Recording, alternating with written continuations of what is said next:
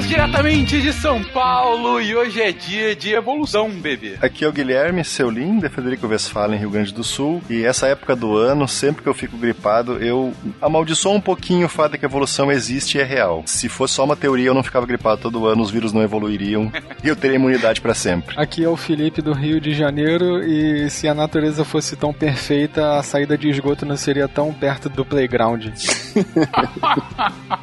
Aqui é o Reinaldo José Lopes, diretamente de São Carlos, Atenas Paulista. E, e, eu gostaria de lembrar os senhores que o nome do homem da evolução em inglês é Darwin, não é Darluz. Então, tenham isso em mente.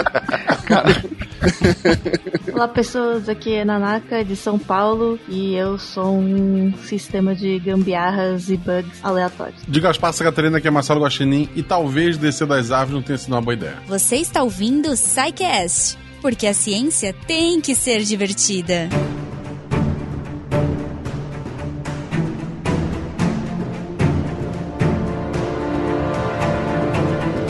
Queridões, começamos aqui um dos temas mais pedidos da história do SciCast. Eu acho que desde que o SciCast começou, muito antes da minha entrada, na verdade, já se falava sobre a necessidade da gente fazer um cast de um dos temas mais conhecidos, mais debatidos, mais polêmicos, mais mal compreendidos, que é a evolução. E aí, há algum tempo a gente já vinha conversando, ah, vamos fazer, vamos fazer essa pauta aí pro ar. O Guilherme, que cá está e que foi o autor desta obra-prima que é essa pauta, pauta. Na verdade, ele há dois anos vem falando comigo, Fencas, vamos lá, e eu estou ignorando ele, Guilherme, muito minhas desculpas aqui publicamente. Eu que sou metido.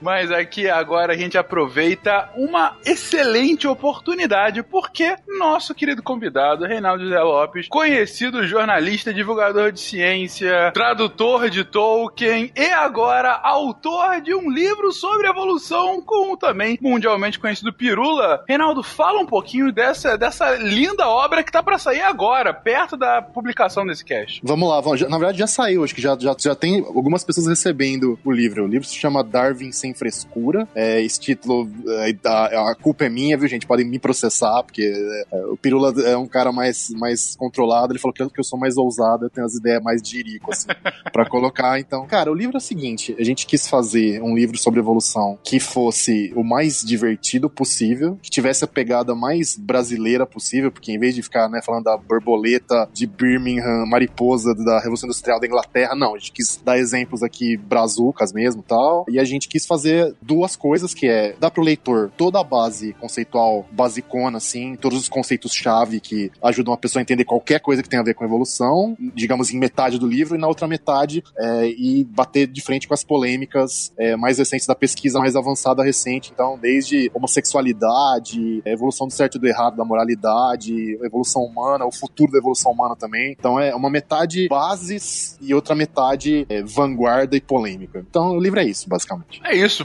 Tudo que um bom livro precisa ter, né? Um pouco de introdução do conceito e muita polêmica para vender. Vocês fizeram muito bem. Espero que sim, vamos ver, vamos ver. As, as indicações iniciais são esperançosas, vamos ver. Tá ótimo. Gente, então vamos falar sobre esse tema, vamos falar sobre evolução. E para falar sobre evolução, a gente precisa primeiro definir afinal, sobre o que, a gente está falando, que conceito é esse, por que ele chega com toda essa importância, não só para as ciências naturais, mas acaba sendo sequestrado por outras ciências de outras tantas formas, mas principalmente o que, que a gente entende por evolução? Sim, bom, puxando o gancho, já que o, o Reinaldo falou de São Carlos como Atenas, brasileira ou paulista. Paulista. Brasileira, Paulista. Acho que brasileiro, não sei se São Luís do Maranhão já foi. Tem uma coisa assim, precisa ver as Atenas, enfim, mas vamos lá.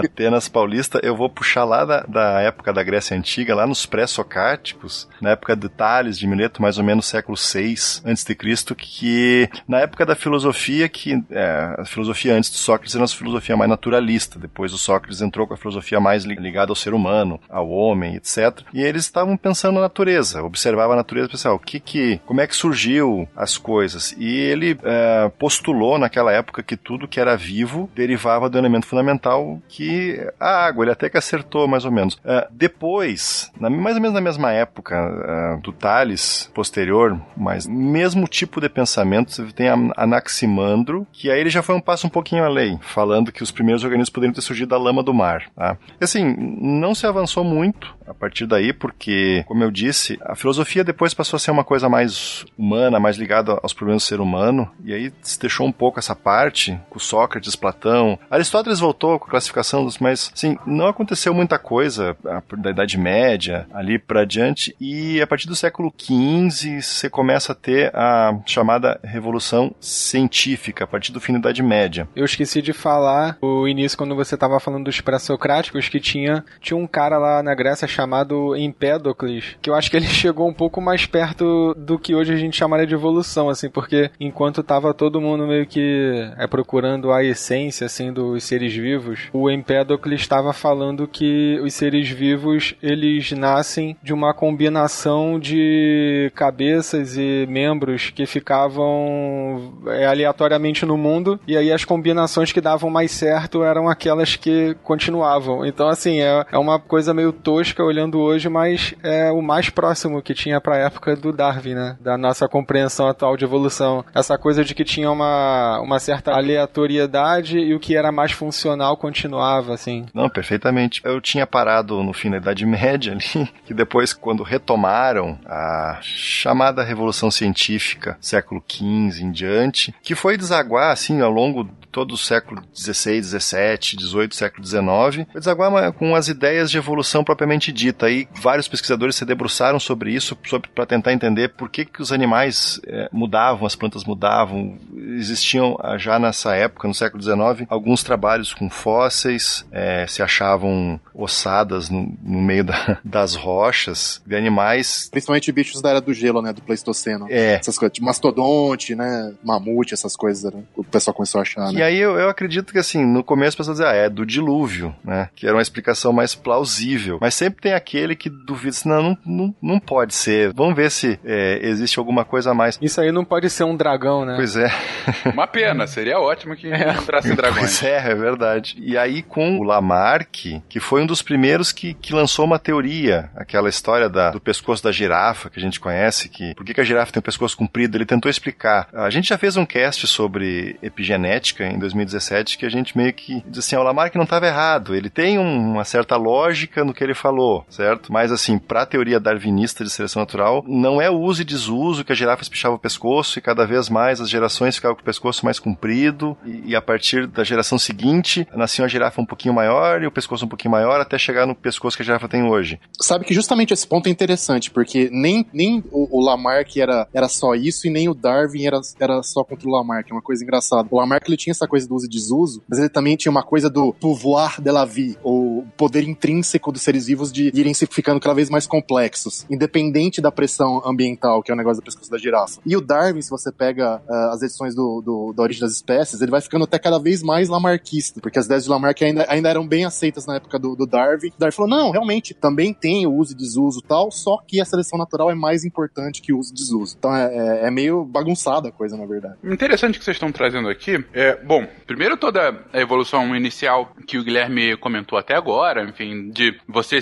sequer começar a ver de onde é que vem a vida, né, ou como ela se transforma. Mas, cara, esse exemplo da girafa para Lamarck, eu acho que o tempo passa e o exemplo continua o mesmo, né? Que é, é aquela coisa que a gente vê com a tia Cocota e porque é muito intuitivo, né? Como que a girafa chegou a ficar com aquele pescoço? Porque não faz sentido um animal ter um pescoço daquele tamanho. Imagina o gasto energético que ela tem só de ter um pescoço daquele tamanho. Por que, que ela não continuou a ter um pescoço do tamanho de um cavalo ou coisa do gênero? E aí vem uma explicação muito interessante de, olha, ela foi tentando se esforçar para pegar cada vez mais no alto e passou essa habilidade ou essa condição, essa necessidade para os seus descendentes, que aí foram nascendo, foram espichando. Ela foi espichando o seu pescoço e aí quando nasceu o filho, também já estava com o pescoço mais espichado. É um pensamento intuitivo. Hoje em dia a gente que vai conhecendo um pouco mais dessa é, é, é, da teoria de seleção natural, é um pensamento muito intuitivo, não é tolo, né? É, não, era meio quase sabedoria popular da época isso aí, realmente. Era uma coisa que tava, na, tava circulando na cabeça de muita gente. O Lamarck,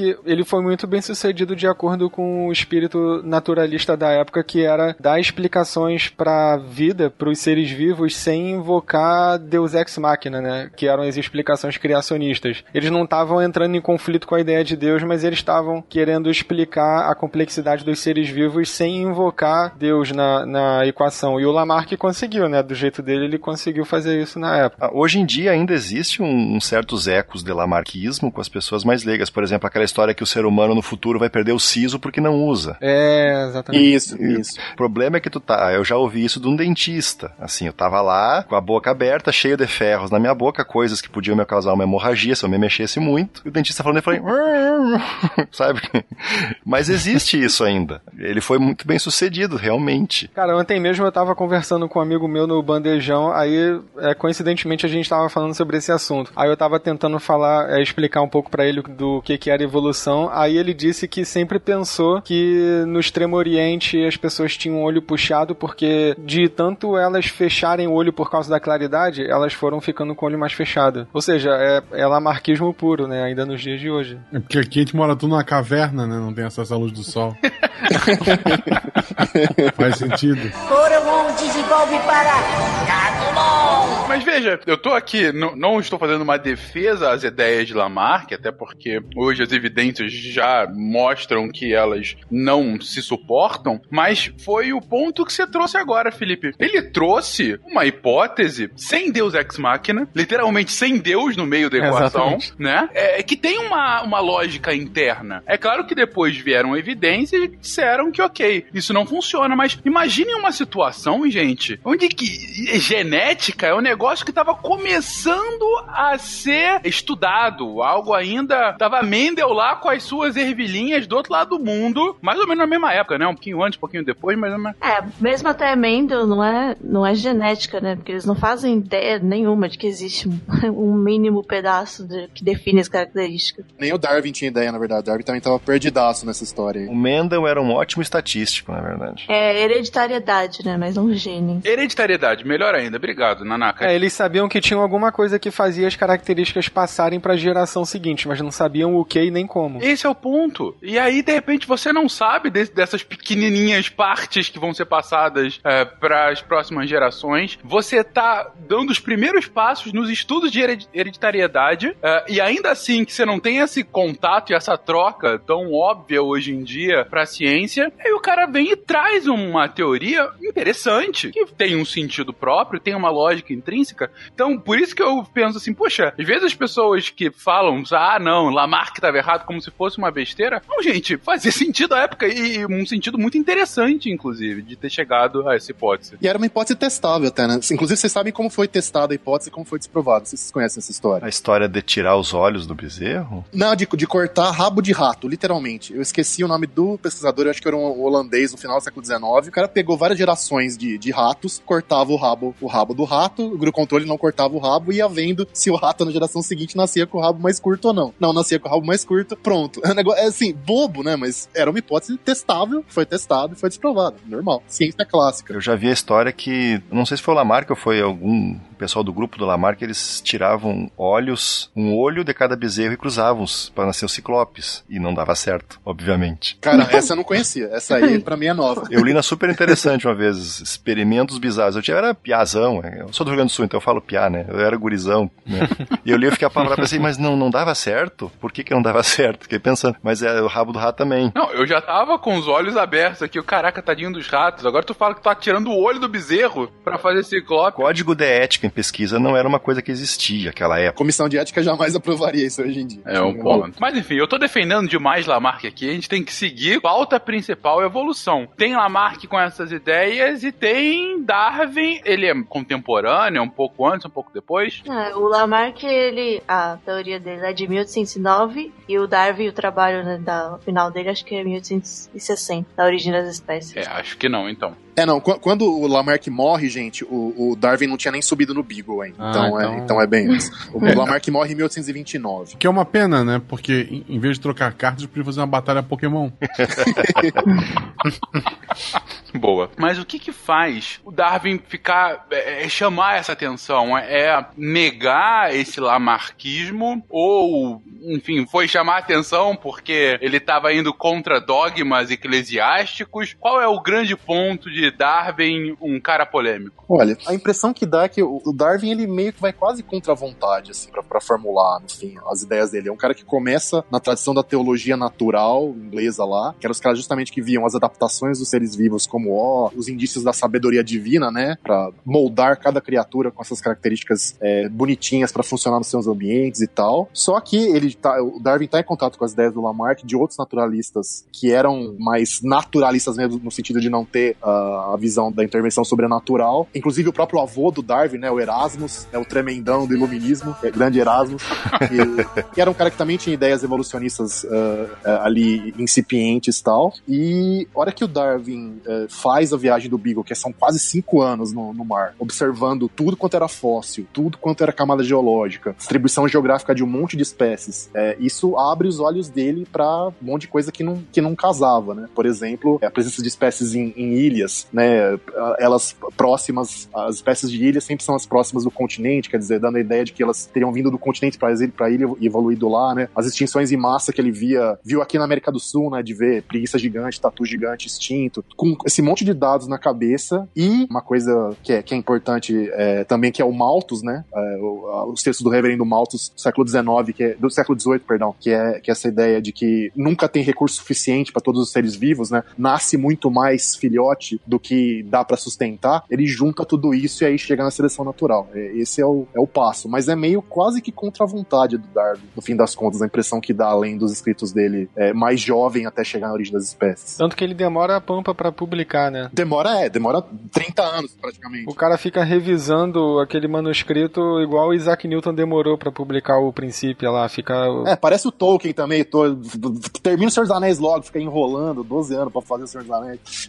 Uma coisa chama atenção que eu vou dizer, que nem eu falei na, naquele podcast sobre economia comportamental que saiu em janeiro, que assim, o que chama atenção aqui é que existe um espírito da época que as coisas acontecem. Não era só o Darwin que tá trabalhando, tinha um monte de gente trabalhando, existia um, tipo, digamos assim, um inconsciente coletivo das pessoas tentando buscar teorias para explicar uma realidade que eles estavam vendo que não se encaixava com aquilo que eles tinham de explicação, que era Deus criou o mundo daquele jeito, em sete dias, em seis mil anos atrás e depois descansou. Tanto assim que, na verdade, uma das coisas que precipitou a publicação do Darwin foi a carta do Alfred Wallace, que eu já escrevi, que é a teoria de Darwin-Wallace. Eu tenho escrito isso até quando eu escrevi meus alunos, porque foi, eles, eles falaram juntos na Sociedade Britânica de Ciência, né? Eles apresentaram, tipo, não digamos um paper, mas um, um comunicado, alguma coisa. Não, seriam dois papers, na verdade, seria como, como se fosse é. dois papers. É, não, é que eu não sei se existiu o conceito de paper, assim, como a gente vê hoje, sabe? Que publica na revista e tal. Eu acho que era tipo umas cartilhas que eles apresentavam para discutir com os caras, né? Não um paper, assim... Eram, eram cartas, né? No caso, no caso dos dois, acho que era um, o formato era de carta mesmo. É. A carta que o Wallace mandou lá da Indonésia e, e uma carta do, que o Darwin também não estava bem e tinha acabado de perder um, uh, um, outro, um outro filho na, na época, se não me engano. Então ele outra pessoa que leu para ele a, a, carta que ele mandou. Mas, mas, o ponto que você tá trazendo, Guilherme, é que o tanto Darwin quanto Wallace escreveram, propuseram ideias similares concomitantemente. Sim. O Darwin, ele já tinha na cabeça dele essa ideia, só que ele estava meio melindrado para publicar. E o Wallace chegou na mesma conclusão independente e mandou uma carta pro, pro Darwin. O Darwin era naturalista, ele trabalhava muito com taxonomia, com essa questão de identificação de animais, ele tinha um, um grande trabalho em relação a isso. E o Wallace conhecia o Darwin, tanto que ele mandou a carta para eles, para dizer, olha, tem uma teoria aqui interessante e tal, né? Como é que as espécies podem ter surgido sem Deus, etc. Putz, mas é exatamente o que eu tô pensando. É. Aí acho que nesse momento a, a vaidade dele fala mais alto, bah, eu pensei isso antes e ele vai publicar primeiro. Aí ele meio que é, se, se, ligou de fazer de uma vez, né? O cagaço falou mais alto. Isso, a força do cagaço é o que move a humanidade.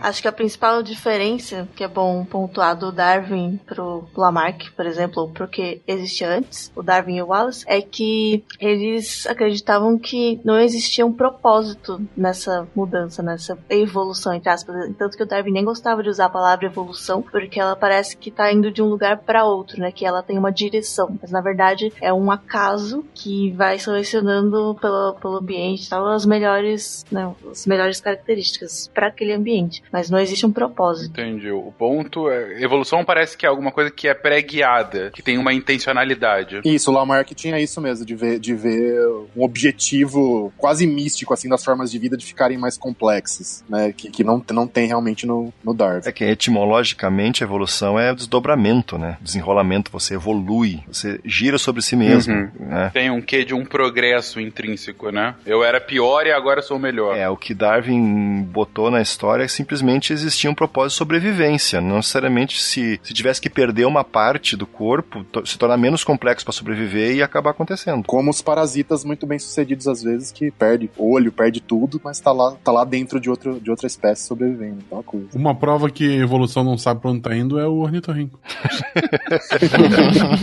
Agumon Digivolve para!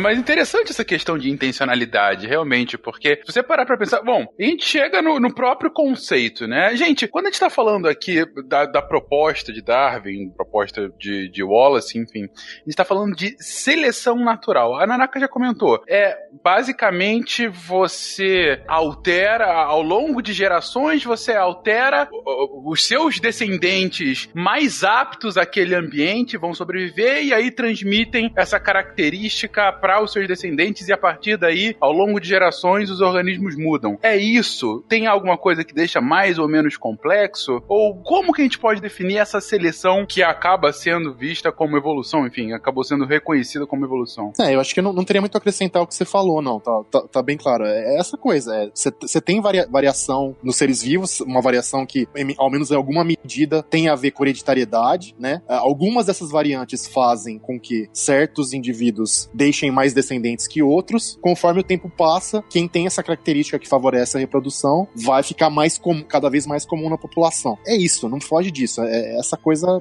simples mesmo. É um algoritmo, né? É um algoritmo, exato. É, o termo é, é bem, é bem apropriado. Não, acho que pode usar o exemplo da girafa pra ficar bem, assim, paralelo. Porque, né, o Lamarck dizia que a girafa vai se esforçando pra alcançar as folhas mais altas, vai aumentando o pescocinho, aí o filho dela nasce com o pescocinho maior. E aí isso vai propagando e ficando cada vez mais, cada vez maior, né, com as gerações. Na nossa seleção natural, seria assim, aleatoriamente, alguma girafa nasceu com um pescoço um pouco maior. O que aconteceu? Ela conseguia alcançar as folhas mais altas, então ela e as outras acabaram morrendo de fome, porque acabou as folhas embaixo, lá ela conseguia alcançar as folhas mais altas. E aí isso dava pra ela mais sobrevivência. Ela conseguia comer melhor, conseguia ter mais filhos. Então a população de girafas com, com pescoço grande, porque os filhos dela também têm pescoço grande, acabou aumentando. E aí isso vai proporcionalmente. Essas girafas, filhos dela com também pescoço maior, também conseguiam alcançar as folhas mais altas, talvez fossem mais nutritivas. E aí também tiveram uma maior sobrevivência, uma melhor sobrevivência. E aí, chegando ao ponto da intencionalidade que vocês comentaram, ou ainda na questão de progresso, né, da, dessa, da evolução como progresso, ah, ah, que o Guilherme comentou agora há pouco, é, não dá pra falar que é em si um progresso, e sim só uma melhor adaptação àquelas condições. Exato, que são condições específicas, né? Da, da- daquela situação, daquele local. Se fosse outro, outro lugar, outro momento, outra época, a coisa muda de figura. Né? É, é sempre muito ligado às condições locais mesmo. Ou seja, se a girafa que a Nanaka comentou agora, de repente, só houvesse. ah, tivesse uma super doença que só atacasse é, folhas no alto das árvores, mas as que ficam mais embaixo, ah, que elas não conseguem alcançar por algum motivo, ficam intactas. Então, as girafas com um pescoço mais baixo, elas tenderiam mais a sobreviver do que as mais altas. Então, nessa situação, elas não seriam melhores, né? Elas estariam um pouco adaptadas. Exato, exatamente. Tem, tem, é que assim, como tem que aumentar ah, o número nas populações futuras dos, daqueles indivíduos com a característica selecionada, entre aspas, então assim, a, a aptidão tem a ver com sucesso reprodutivo. Quem deixar mais descendente, com o passar do tempo, vai aumentar a- a o número de indivíduos com aquele traço que fez com que ah, tivesse uma, uma, digamos assim, um, um melhor uso do recurso, vocês entenderam? Não é só você estar adaptado ao, ao ambiente, você tem que deixar mais descendente também, senão a população não vai aumentar. Assim, adaptação ao ambiente é só, é só um- um- uma curva que você dá pra conseguir se reproduzir mais, Isso, obviamente. Se se você for muito adaptado, mas for castrado, não adianta adianta bosta nenhuma. Tem a ver com o tamanho de prole, futuro. Exato. Ah, é uma consequência, né? Se o animal tem uma vantagem de sobrevivência, ele vai viver mais tempo, vai viver melhor, vai poder prover melhor para os filhotes, vai poder ter filhos mais vezes. Mas, assim, por exemplo, se, ter um, se a girafa tem um pescoção, faz com que seja mais difícil ela copular, sei lá, ter equilíbrio pior, ela cai mais, não sei. Aí ela vai ter menos filhos, então não adianta ela comer melhor se ela não consegue ter mais filhos. Acho que a gente podia resumir isso falando que a evolução é sobre o aumento de uma determinada característica na população por ser adaptativa, né? Aí você gera o sucesso reprodutivo, logo aquela característica vai aumentando de frequência na população. É, tem que ficar claro que quando a gente fala em evolução, a gente tá falando de população, né? Um, um animal que se adapta e aí você fala, não, ele é melhor porque ele evoluiu, não, um, um indivíduo nunca evolui, né? Mesmo falando de evolução, de seleção natural. Um indivíduo não evolui, o que evolui é a população, porque existe uma característica que se fixa e se torna comum na população. Ou seja, Pokémon realmente nos enganou desde o início. Porque tem, tem certas adaptações que pode ser ruim pros indivíduos, mas bom pra espécie, por exemplo. É. É, Tipo, parando pra pensar, Pokémon é lamarquista, né, cara? Parando pra pensar, é um negócio absolutamente lamarquista. lamarquista. É, olha, olha só, a partir do ponto que tu tens um peixe, que se lutar muito ele vira um polvo, ele é outra coisa, gente. É o ponto.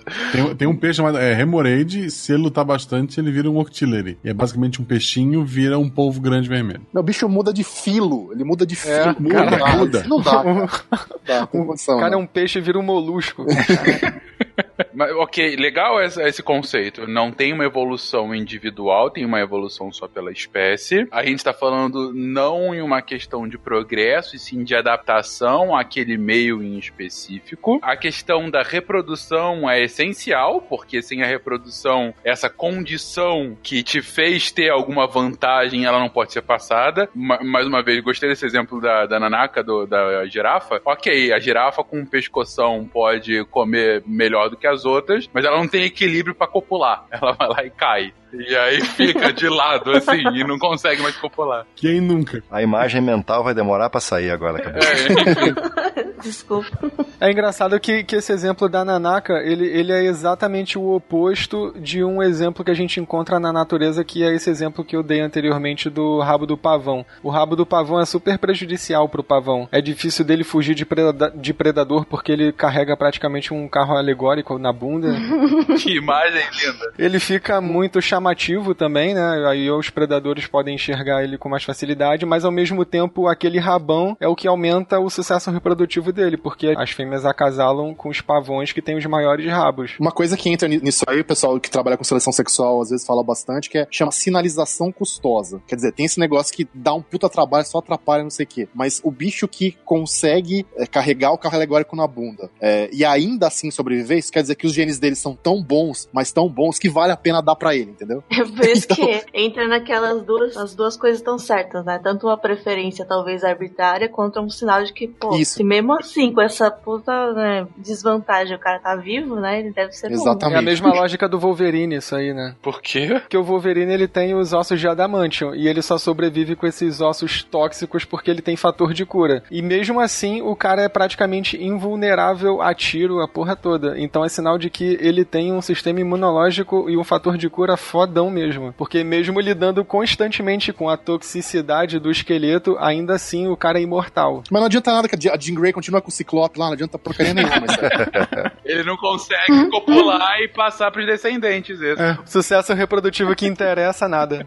Muito justo. Mas, gente, o que eu estou curioso pra saber é como Darwin chega a essas conclusões. Como que nas suas viagens ao redor do mundo, no seu HMS Beagle, viajando, Eu sempre, imagino sempre o Darwin montado num cachorro. montado num cachorro, né? Nadando de cachorrinho ao longo do mar, né? Exato. Mas como que ele vai chegar a essas conclusões que acabam pautando toda a sua teoria? Quando, quando você lê a origem das espécies, o que chama muito a atenção é, é justamente. os caras do século XIX muitas vezes tinham essa coisa de, de, de soltar uma coisa hipotética e, e não se preocupar tanto em substanciar com o máximo possível de fatos. O Darwin, você vê que é um cara que era pesadão no- na coleção de fatos mesmo. Você fica meio zonzo com a quantidade de, de fatos diferentes que ele junta e tenta dar uma ordem naquilo no, no- no livro. É um negócio meio impressionante, assim. Então ele começa desde a da, da geologia, passando pela distribuição geográfica das diferentes espécies, aí ele passa para anatomia comparada, né, para ver essa semelhança que a gente sabe que hoje, né, claramente olhar pro, pro braço de um, de um ser humano, pra pata de um cavalo e pra nadadeira de uma baleia, são basicamente os mesmos ossos que estão ali, né, então essa coisa da anatomia, da anatomia comparada, e junta tudo isso e, e chega então a, a, ideia de seleção natural. Mas o engraçado é que ele começa, na verdade, de um jeito muito mais simples que é com os animais domésticos. Não sei se vocês conhecem essa história, né, a analogia entre a variedade de raças de animais domésticos, cada um, cada uma delas com uma morfologia muito diferente, que foram peneiradas pelo olho humano, ele fala, se o homem, pouquinhas gerações, centenas de anos, consegue fazer né, um pitbull e um chihuahua, isso quer dizer que a natureza, pela seleção natural, certamente consegue fazer uma raposa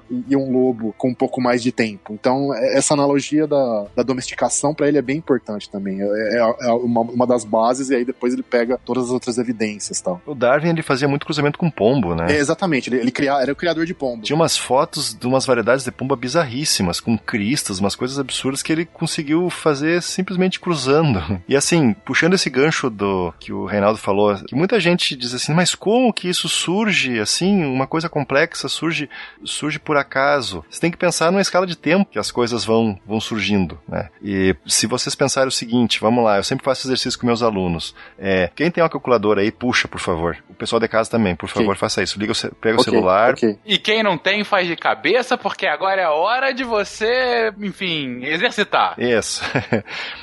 pega um milhão, um milhão de dias e divide por 365 para saber em quantos anos dá um milhão de dias. Quase 3 mil anos, é isso? 2.739. Quase 3 mil hum. anos. Um milhão de dias é mais velho do que Jesus Cristo. Imagina um milhão de anos. Quanta coisa dá para fazer nesse tempo? Quanta variaçãozinha pode, pode surgir, ser selecionada, morrer, ser selecionada, até chegar em coisas extremamente complexas hoje, como por exemplo um olho humano. Né? Tudo é uma questão de escala de tempo que as pessoas não, não, não, não têm essa noção de, de pensar, ah, não, mas como é. A gente tem a tendência a pensar na, na nossa, na nossa vida, expectativa de vida que tem, assim, sei lá, 100 anos, para quem vai muito, sabe? Mas é, 100 anos é nada geologicamente. Se pensar que um milhão de anos tem quase 3 mil anos, eu acho que dá para fazer bastante coisa em um milhão de anos. Né? Não, é excelente você chamar atenção para isso, Guilherme, porque o que vem junto com Darwin, que ajuda o Darwin, um dos, dos aliados e mentores dele, é justamente um geólogo, Charles Lyell, que é um dos caras que descobre o tempo profundo, praticamente, né? O cara que, que tra traça as bases teóricas para você ter uma ideia, pelo menos começar a ter uma ideia do, dos estratos de rocha, de quanto tempo que eles têm, e isso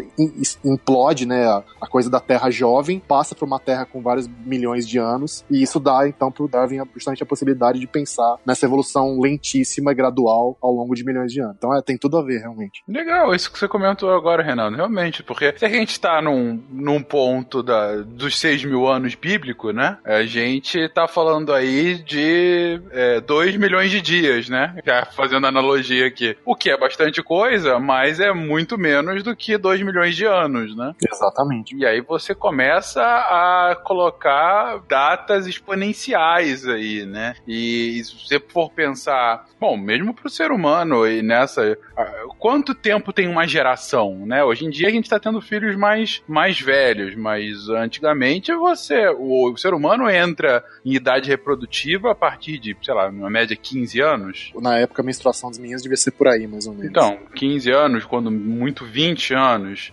Então, a gente pode falar que a cada 20 anos é potencialmente uma nova geração. Não 20, 25, enfim. É, em torno de 25, cálculo mais. Bom, 25, que seja. É, 25, você pega aí esses 3 mil anos, você calcula a quantidade de gerações potenciais que você pode ter e o quanto que um pouquinho ela pode mudar em um milhão de dias. E aí você começa a jogar para realmente escalas geológicas, quase. Você tem um potencial de mudança imenso. É, não. Na época do Darwin, os caras já começavam, começavam a, achar, a falar numa terra de centenas de milhões de, de anos, né? Aí, uh, que ainda tá bem longe do que a gente sabe que a, que a Terra real, realmente é. Só com a descoberta de isótopo radioativo é que o pessoal vai chegar na Terra que a gente sabe hoje que tem bilhões de anos, né? Que tem 4,5 bilhões de anos. Mas mesmo assim é um puta salto em relação ao tempo bíblico. Não tem nem, nem comparação. Outro ponto bem interessante que vocês estão trazendo ao longo desse episódio foi o que o Guilherme comentou logo no início, né? É, Darwin tá, também é um homem de seu tempo, né? Ele tá o tempo todo sendo influenciado pelas coisas que estão sendo descobertas,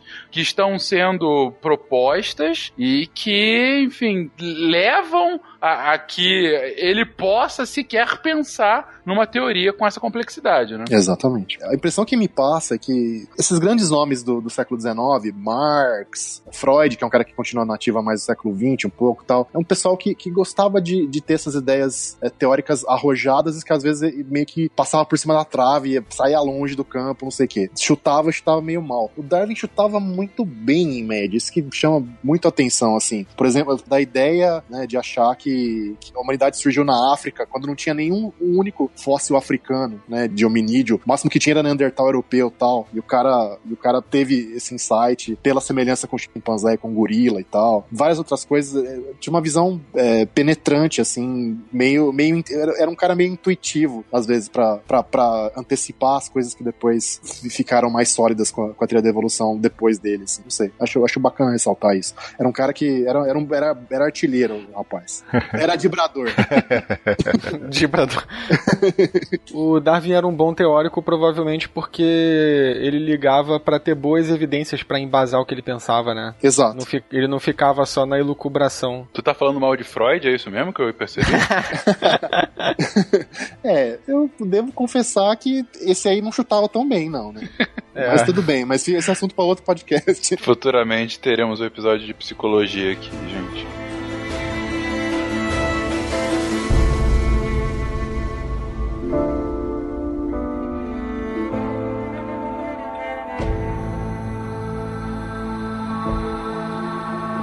Acho que alguns conceitos básicos já foram passados aqui, mas o que me faz refletir bastante, e aí eu, eu evoco a carta Sou de Humanas. Porque essa evolução, ao longo do século XIX e século XX, ela foi surrupiada pelas ciências humanas, e você tem um, um conceito, até hoje conhecido, como darwinismo social, que, por- eh, que posteriormente viria, inclusive, a justificar os movimentos de eugenia, inclusive o nazismo, falando que haveria, dentre todos os humanos, uma espécie, uma raça, no, caso, mais evoluída que as demais. Mas isso não é justamente o contrário do que vocês acabaram de me explicar? É por isso que eu sou a favor de rebatizar isso pra lamarquismo social, não darwinismo social. né? Pô, mas aí você vai e, e acaba sujando a conta de outro cientista. Não, mas é porque faz mais sentido, porque os darwinistas sociais que falavam de progresso, então o Darwin não. Então, assim, se é pra dar um nome, eu acho que o mais adequado é o lamarquismo social. Mas de qualquer forma, aplicar esses conceitos pra uma lógica social, assim, tipo, a sociedade deve funcionar como a evolução. Isso é, é um erro categorial, né? Tu tá usando é, o modo como a, a biologia funciona e dizendo que a sociedade tem que funcionar igual. É, tem também o lance dos caras já virem com a conclusão pronta, né? Porque isso aí, obviamente, vem de quem? Vem de potências imperiais europeias que, eh, por uma série de motivos militares e tecnológicos, já estão dominando outras- regiões do planeta. E os caras com pega do Darwin só pra, na verdade, justificar, dar um verniz científico pra uma coisa que, que já estava que já tava acontecendo. Mas, mas aí também, na hora que você estuda arqueologia e origem de civilizações, você vê que uma série de fatores que não tem nada a ver com a capacidade biológica supostamente superior europeia é que fez com que os europeus acabassem conquistando boa parte do mundo. Se for pegar a biologia, que é do que a, a seleção natural está falando, na parte biológica, os seres humanos são todos muito, muito semelhantes, né? É, mas é aquela coisa, você vem com a, com a conclusão pronta e aí você distorce. Bom, gente, pra quem não conhece, é, eu falei rapidamente, mas darwinismo social seria basicamente esse ponto que é tão apropriado pelos movimentos de eugenia, ou seja, dentro da sociedade existiriam castas ou raças ou sociedades que seriam de alguma forma superiores às demais, ou seja, seriam mais fortes, seriam mais inteligentes e que então teriam uma predisposição natural a serem hierarquicamente superior às demais. O que conversa brilhantemente com o que o Reinaldo acabou de comentar. Se você é uma potência imperialista e quer justificar a sua dominação, se você fala que você é naturalmente superior àquela outra população, horas, como que ela pode contestar isso? Você é superior. Nada pode ser mais forte do que isso, né? E no limite, esses movimentos acabaram se transmutando até chegar a um ponto de um movimento eugênico, em que é, é, você realmente tem essa condição de superioridade de forma absolutamente assimétrica e, em certo ponto, em negação à existência do outro. Como, por exemplo, no movimento nazista, em que você tinha é, uma hierarquia racial, em que os arianos seriam os superiores, depois viriam os nórdicos, depois viriam. Eu não sei realmente como é que é a escala, mas que chegaria num ponto em que a base dessa pirâmide seria uma escória tão grande que não, não a mera existência dele seria uma agressão à existência do ser humano. Então eu vou eliminar aquela escória, aquela, aquela raça que não, se, não é digna de ser ser humano, para que aos poucos eu vá o tempo todo fortalecendo a espécie, só deixando sobreviver a espécie mais forte. E assim, eliminando os mais fracos, artificialmente, o, o ser humano como um todo irá evoluir, porque só os arianos serão os maiores. Que coisa horrorosa de se quer dizer, mas de fato era o que era defendido. É quando a gente fala de eugenia, a gente lembra muito da Alemanha nazista, mas é, é, é interessante que a Inglaterra também era eugenista nessa época, mas eles adotavam uma versão mais leve de eugenia, que era a de que você devia esterilizar pessoas que tinham genes associados a características que você não queria que se espalhasse pela população. Então, por isso que eles esterilizaram, por exemplo, o Alan Turing, porque ele era homossexual e nessa época é, eles achavam que os homossexuais tinham genes que, enfim, não era, não era bom você espalhar genes homossexuais por aí. Então, eles esterilizavam deficientes, é, homossexuais e etc. Se, se, é homossexual, como que ele vai espalhar os genes, né? Ah, pois é, mas, mas os casamentos são combinados, né? É, você tinha nessa época pessoas homossexuais forçadas a se casar com mulheres. Ah, eu não sei, eu não sabia dessa, não sabia dessa justificativa. Eu achava que era só como punição mesmo, para tirar a libido e tal. Não, não sabia que era, também tinha essa justificativa de eugenia. É que é, tinha, tinha uma conotação de doença, é, o pessoal chamava de vício, vício da pederastia. Por exemplo, tinha esse, várias sociedades tinham tinha isso.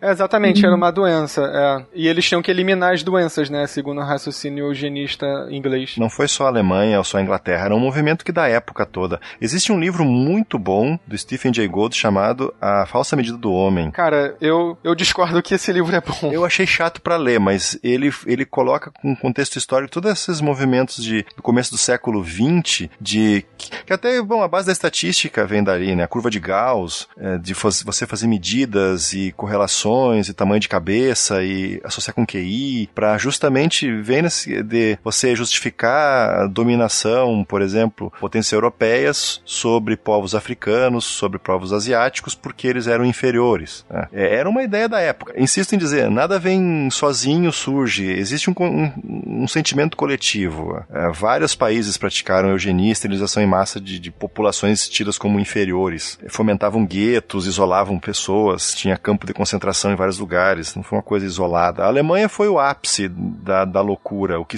o que, tipo assim, escancarou pro mundo. É, chegamos num ponto que não vai dar pé pra frente. Daqui chegou num ponto insuportável de, de você conseguir dormir de noite pensando nisso. Eu vou jogar na pauta um link falando dos equívocos desse livro do Gold. Aí, aí depois bota no post aí. É uma, é uma, é uma resenha. Ok, vamos fazer um contraponto então. Só para fechar esse ponto, gente, uma coisa que é sempre importante da gente abordar é que as ciências humanas, por terem um objeto de estudo muito mais difuso do que as ciências biológicas e naturais, é, ela historicamente bebe muito da produção das hard science, né? E acaba tentando adaptar é, ou para explicar alguma coisa ou para é, é, adaptar a seu bel prazer. Uh, em relações internacionais, quando eu estava me formando, um dos principais teóricos da área, chamado Alexander Wendt, que construiu uma todo um, ramo chamado é, construtivismo social, ele estava lançando uma, é, basicamente lançando um ramo que era da ciência social quântica. Eu não faço ideia com o que ele estava querendo com ciência social quântica. Eu li um paper sobre ele, sobre isso, e eu achei que fazia pouquíssimo sentido.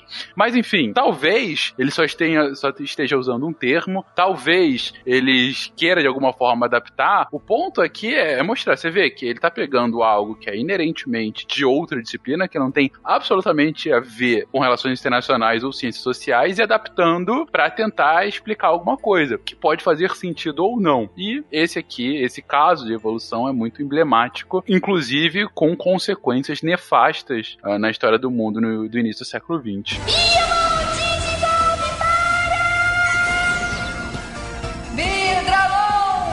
Mas, gente, é claro que a evolução e toda a questão de seleção natural não morre com a Segunda Guerra Mundial e com a queda do nazismo. Pelo contrário, ela acaba, olha só, evoluindo um bocado com o próprio progresso científico, né? Vocês comentaram ali atrás, quando eu falei, ah, não, a gente estava dando um dos primeiros passos em genética. A Nanaka consertou. Não, genética a gente nem sabia. A gente estava começando a ver hereditariedade. Ok, mas agora a gente está no meio do século XX, pós-guerra, a gente já tem esses primeiros indícios de genética, né? Como que isso impacta nessa teoria da evolução? Cara, eu, eu acho que talvez se a gente fosse resumir a influência principal da, da, da que junta com a genética, dá finalmente um aspecto quantitativo, que, que já vinha um pouco de antes, né? O pessoal da, da eugenia, inclusive, um dos primos de Darwin que, que, que tava nessa história, já começaram a tentar medir características e, e, e ver como é que elas eram passadas para a população de maneira quantitativa. Mas uma vez que você começa realmente uh, a primeiro a olhar, ter ideia de regiões de cromossomo que estariam ligadas a uma característica, e depois aos genes propriamente ditos, você começa realmente a fazer contas do tipo quanto que passar o genital vai aumentar o sucesso reprodutivo da, daquela população é, para frente. A coisa fica muito mais tratável do ponto de vista estatístico e, e quantitativo. E aí você começa realmente a ver, às vezes, a evolução em tempo real, em laboratório, às vezes até em campo, é, acontecendo. Né? Inclusive nas Galápagos, né? O pessoal falar muito dos tentilhões de Darwin, né, os passarinhos das Galápagos que se adaptaram a vários tipos de microambientes nas Galápagos tal. Um, um trabalho muito importante foi é, medir variações, às vezes muito pequenas, de tamanho de bico, formato de bico dos bichos, uh, ligadas a mudanças ambientais, muita seca ou, ou muita chuva tal. Com essas ferramentas quantitativas que a genética traz, fica muito claro e muito incontestável que sim, o negócio acontece e às vezes acontece em uma escala de tempo até relativamente rápida, se a geração da espécie que você está estudando é, é curta. Né? Então, é, se fosse resumir, acho que é isso. Dá para você ferramentas matemáticas de ver o negócio acontecendo para valer. Assim. Não, sempre existiu essa busca por qual seria né, o, a, o objeto da hereditariedade. Né? As pessoas viam que há tem características que são repassadas dos pais para os filhos. Isso desde sempre. Não precisa nem né, de Darwin nem nada. Você consegue ver a semelhança entre pais e filhos. E aí onde está essa não, a semente disso? Desde, por exemplo, em Hipócrates, que fala que ele tinha uma hipótese chamada pangênesis, que para ele cada órgão do corpo lançava sementes que e aí cada semente ia, começava né, a construir um corpinho em miniatura. Então seria como cada órgão teria uma semente. Aí já o Aristóteles ele acreditava que essa hereditariedade estaria no sangue. Então o, o sangue continha todos os, os, as sementes. É que ele não falava em semente, mas continha todos os, os, passos necessários para criar um, um, um filho. Aí para ele até o sêmen seria o sangue purificado que teria justamente essas partes essenciais. E aí, depois, com, com os experimentos de Mendel, né, ficou mais claro que existia realmente algum, algum ponto mínimo de hereditariedade, que uma característica que seria capaz de ser dada diferencialmente pelo, pelos, pelos filhos. Então, pegando o que o Reinaldo comentou agora, a gente está falando aqui que com a genética, a gente tem um ferramental muito mais preciso, um ferramental matemático mais preciso do que somente uma observação uh, uh, de espécies, ainda que as espécies tenham gerações curtas, agora com a genética eu tenho uma, uma precisão muito maior, né? Eu sei exatamente o que está acontecendo aí para passar uma mudança, uma alteração de uma geração para outra, e ao mesmo tempo a Nanaka traz, olha, e é nesse momento que a gente tem uma noção do que de fato é que está sendo passado de uma geração para outra, se é o sangue purificado ou se é algum tchan a mais, né? Então, ok, a gente tem um ferramental novo e como que esse ferramental acaba impactando na própria teoria? Você tem novos desdobramentos, você tem uma maior precisão, uma, sei lá, uma previsibilidade maior a partir disso? Um ponto bem importante que a, que a Nanaka já, já, já tocou, mas que é legal explicitar mais, é, é o seguinte, se, você, a gente vivesse num, num, num mundo, tivesse uma biologia que não fosse a dos genes, que você tem né, um- uma cópia de cada gene, uma do pai, outra da mãe. Elas são, elas se separam na- nas células sexuais, depois se juntam lá na frente e tal. E uma coisa discreta, quer dizer, não é que mistura. Tem o gene que produz a proteína tal, o outro gene que produz a prote- a proteína um X, outra prote- proteína Y, e, e não mistura, mas cada um produz daquele jeito. Se fosse, se fosse diferente, se fosse só uma, uma mistura do tipo, ah, o gene branco mistura com o gene preto e fica o gene cinza, é, não- a, a seleção natural não seria possível, porque você estaria sempre diluindo as características. Mas como os genes se separam, se segregam e mantêm essa, essa, essa característica única deles ao, ao- longo das gerações, aí sim você pode ter seleção natural atuando. Então, quando você descobre que a genética funciona desse jeito, do, do jeito que o Mendel enxergou, finalmente fica demonstrado que a seleção natural é possível, que ela funciona mesmo. Porque se fosse essa herança que mistura tudo, do preto branco virando cinza, aí a seleção natural na prática não seria possível. Então, é, é talvez o ponto que, que demonstra pra valer também que a seleção natural é pra valer, que é um negócio que realmente acontece. Entendi. É, deixa eu ver se, se eu entendi a sua explicação, Reinaldo. Vamos Ah, ah, antes havia uma ideia de que eu passo uma parte, a outra pessoa passa outra parte, e aí Fica no meio termo, a hora que junta, fica um meio e termo. chega no meio termo. Isso, isso. Entendi. Se eu passo X e a outra pessoa passa o Y, vai virar um Z, um meio termo misturado entre X e ou como você colocou. Se eu passo branco e outra pessoa passa preto, não fica branco e preto, fica cinza. Isso, isso. E se isso acontecesse, na verdade, ia chegar num ponto em que tudo ia ficar uma coisa muito diluída. Tudo ia virar cinza. Ah, Imprecisa, exatamente, exatamente. mas como o que de fato acontece é que o meu descendente, com alguém que vai passar, eu passando branco, ah, e a outra parte passando preto, nosso descendente não vai ser cinza e sim vai ser branco-preto. Isso, ou, ou se não pode ter a dominância, né? Vai ser, vai ser, embora ele continue carregando o preto, ele vai ser, ele continua sendo branco por- porque o branco é dominante, digamos, ou o preto é dominante, tanto faz. Aham. Entendi, entendi. Não, lembrando também que essa analogia é um pouco. Existem, claro, traços que, mesmo falando de cores, que existem genes para duas cores e a- o organismo que tem os dois genes, ele é mesmo de uma cor Ah, intermediária. sim, sim, sim, sim. O que, o, que, o que não fica intermediário é o, a característica pode até ser intermediária, mas o gene continua discreto, separado. É, a gente citou cores aqui, mas não era cor, fenótipo, pele, né? Era só realmente pra ficar mais claro a genética. Mas bom, bem observado, Nanaka. Legal, legal. Realmente, Eu nunca tinha pensado por esse ponto de vista. Realmente, a gente ia virar um, um, sei lá, um- todo mundo cinza misturado, né? Enfim, não ia ter como ter evolução a partir disso. Todo mundo ia ser um slime no final. Ia ser Uma meleca. Todos vovôs do slime. Isso. ok. É, e, e é importante lembrar também do experimento do Thomas Hunt Morgan com as drosófilas, que quem descobriu os cromossomos, né? Que os cromossomos é onde estão os genes, e aí você tem paramento de cromossomo, daí você tem os alelos. Num cromossomo tem um, um gene que ele vai, por exemplo, ele vai expressar uma proteína que vai transformar uma flor, né? Continuando com as cores, uma flor vermelha. O cromossomo par desse cromossomo tem um outro alelo que vai dizer que a cor da flor vai ter que ser branca. E aí o gene, o alelo que melhor se replicar é dominante sobre o outro.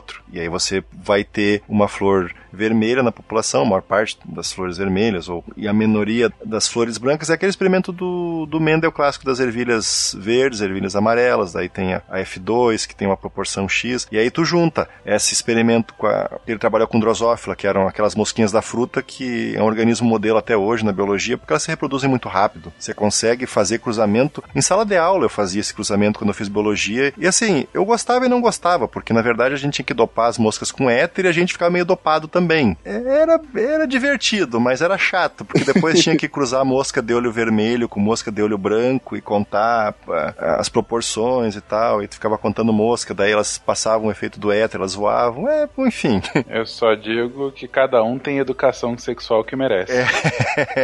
é verdade. Mas então, com essas moscas que tinham uma geração rápida, dava para saber e fazer vários cruzamentos para ver ah, as proporções fenotípicas que na verdade refletem ah, os alelos que estão se replicando, né? O qual qual alelo nos cromossomos que domina o outro alelo. E aí, junto com a estatística, na época estava se desenvolvendo também, com o Sir Ronald Fisher, que é que ele inventou o teste da nova, entre outras coisas. Então, é, isso tudo anos 40, 30 e 40, né? Até chegar no artigo clássico do Watson e Crick, que descobriram a- o DNA e deram o mecanismo final. Como é que esses genes se replicam, né? Mas aí vamos, vamos seguir. Tá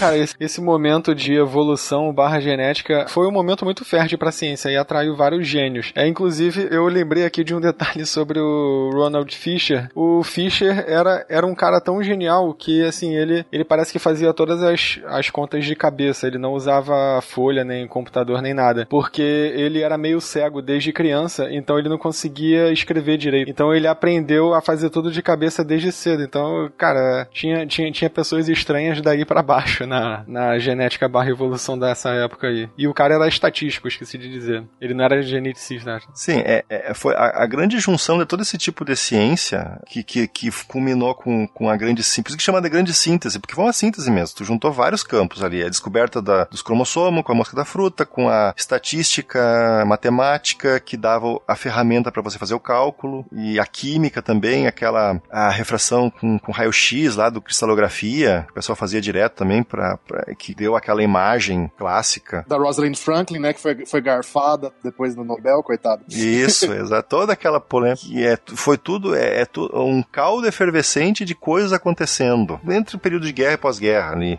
que culminou com a genética que a gente conhece até hoje, na verdade. Ah, outro ponto, aí a gente vai avança um pouquinho pro futuro, a gente sai um pouquinho da ordem cronológica, mas também é, é legal lembrar que quando a gente começa finalmente a conseguir sequenciar DNA, né, ler, ler letra por letra é, dos genes e a gente compara, então, é, seres humanos com outros animais, com plantas, não sei o quê, aí é que a gente vê realmente, claramente, mais uma evidência de ancestralidade comum, né, de ascendência comum, fica muito, muito claro como tem esse, esse parentesco revelado pela, evolução existe, né, a ponto de ter o mesmo cadáver de vírus antigo no DNA nosso e no DNA de chimpanzé, né, que não, hoje em dia não serve pra nada, mas tá lá ainda como marca de que um, um ancestral comum lá, 7 milhões de anos atrás, pegou um vírus e ele legou esse DNA de vírus pra nós de um lado e os chimpanzés do outro. Então, essa- esse lado comparativo da genética, para que você consegue finalmente ler DNA, é, também é bem importante pra entender a evolução. Eu ia chegar justamente nesse ponto agora, Reinaldo. Ok, a gente consegue começar a explicar. Começar a explicar, não. A gente, nesse momento, a já tem uma boa explicação sobre como os organismos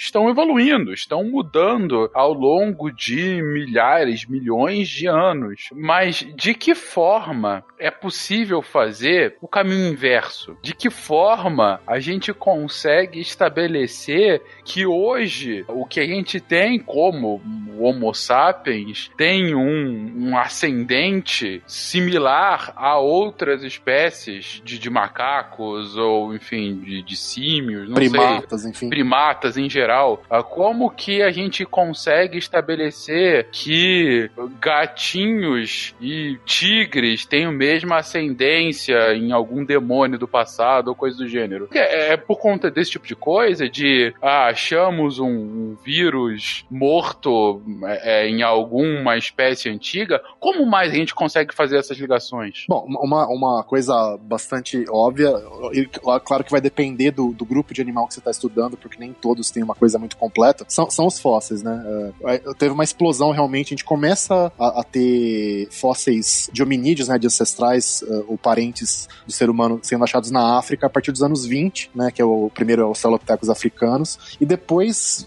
é, é uma explosão, assim, você vê que você tinha, você começa realmente a preencher esses espaços que existiam entre o, o homem e formas como, como chimpanzés atuais, cada vez deixando menos espaço para buraco e tal. Não que seja uma linha, uma linha direta, bonitinha, né? Aquela, aquela cena é, toscona do, do macaquinho ficando em pé e depois parando no computador que a gente vê em meme e tal. Isso não é, não, obviamente que não é isso, é mais um arbusto do que uma árvore, tem muita bagunça. É, acho que muito. As pessoas, ainda hoje, muitas confundem e falam que, ah, se a gente é. O nosso parente mais próximo é o chimpanzé, então em algum momento a gente era chimpanzé e virou humano, né? E o chimpanzé vai virar no futuro. Premissa do filme.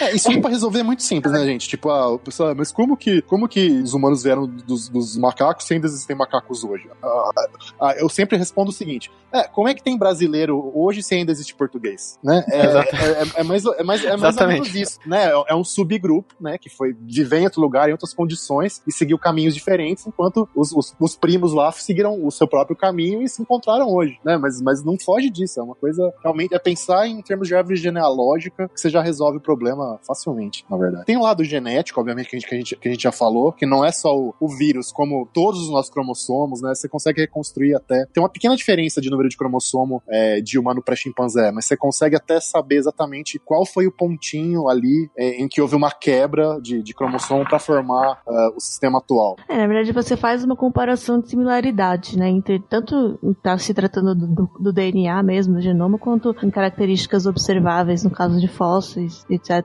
É, a gente supõe, né, que quando características são parecidas, quer dizer que a distância evolutiva, a distância de gerações entre esses indivíduos é menor. Quanto, quanto mais parecido, então mais próximos eles são. Claro que em alguns casos pode ser um falso, né? Pode ser uma impressão falsa, que, por exemplo, quando a gente fala de, sei lá, olhos. Olhos são, existe que a gente já falou em outros sidecasts, que a, ah, a visão ela evolui independentemente em, em, em linhagens separadas. Mas, quando você vai observar por perto, essas linhagens diferentes, elas não são similares. O jeito como a visão acontece não é tão similar. Ou o gene, por exemplo, é bem diferente. A sequência genética é diferente. Ainda que tenha uma função similar, os olhos em duas espécies distintas, os genes que fazem ela acontecer são diferentes, esse é o seu ponto. Isso. Entendi. Ok, então.